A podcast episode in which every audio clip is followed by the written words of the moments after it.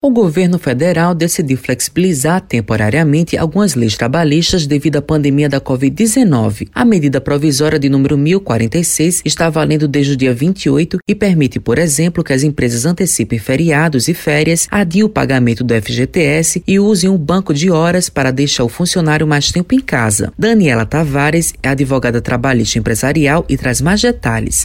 Então, foram publicadas duas medidas provisórias, a MP 1045 e a MP 1046. A MP 1045 traz a possibilidade das empresas, através de um acordo individual escrito com os empregados, né, ou acordo coletivo, realizarem ou a suspensão do contrato de trabalho, né, por um prazo de 120 dias, ou a redução proporcional de salário e jornada, nos percentuais de 25%, 50% ou 70%. Já a MP 1046, ela traz algumas flexibilizações na CLT, com quanto ao teletrabalho, quanto à possibilidade de antecipação de férias no prazo de 48 horas, traz também a possibilidade de instituição de banco de horas através de um acordo individual com a compensação em até 18 meses, traz também a possibilidade das empresas realizarem a antecipação dos feriados, inclusive feriados religiosos, é, dentre outras medidas. O acordo feito entre empregado e empregador é feito na modalidade escrita, então é importante que seja obedecida essa formalidade, que pode ser feito tanto através através diretamente, né, entre o empregado e o empregador, quanto através do sindicato. Então, feito esse acordo individual escrito, a empresa faz essa comunicação desse acordo, né, é, para o Ministério da Economia via empregador web.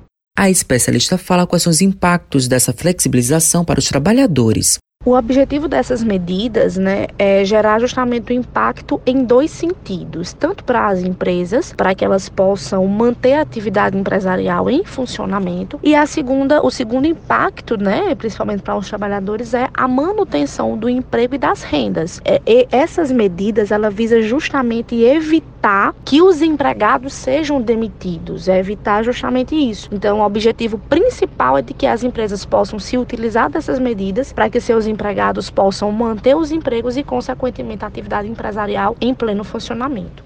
Daniela dá orientações para a população. As orientações para a população seriam no sentido de que as possibilidades elas são completamente viáveis e é importante que o empregado esteja atento justamente a esses requisitos e que haja sempre esse diálogo com a empresa. Matheus Lomar para a Rádio Tabajaro, uma emissora da EPC, Empresa Praibana de Comunicação.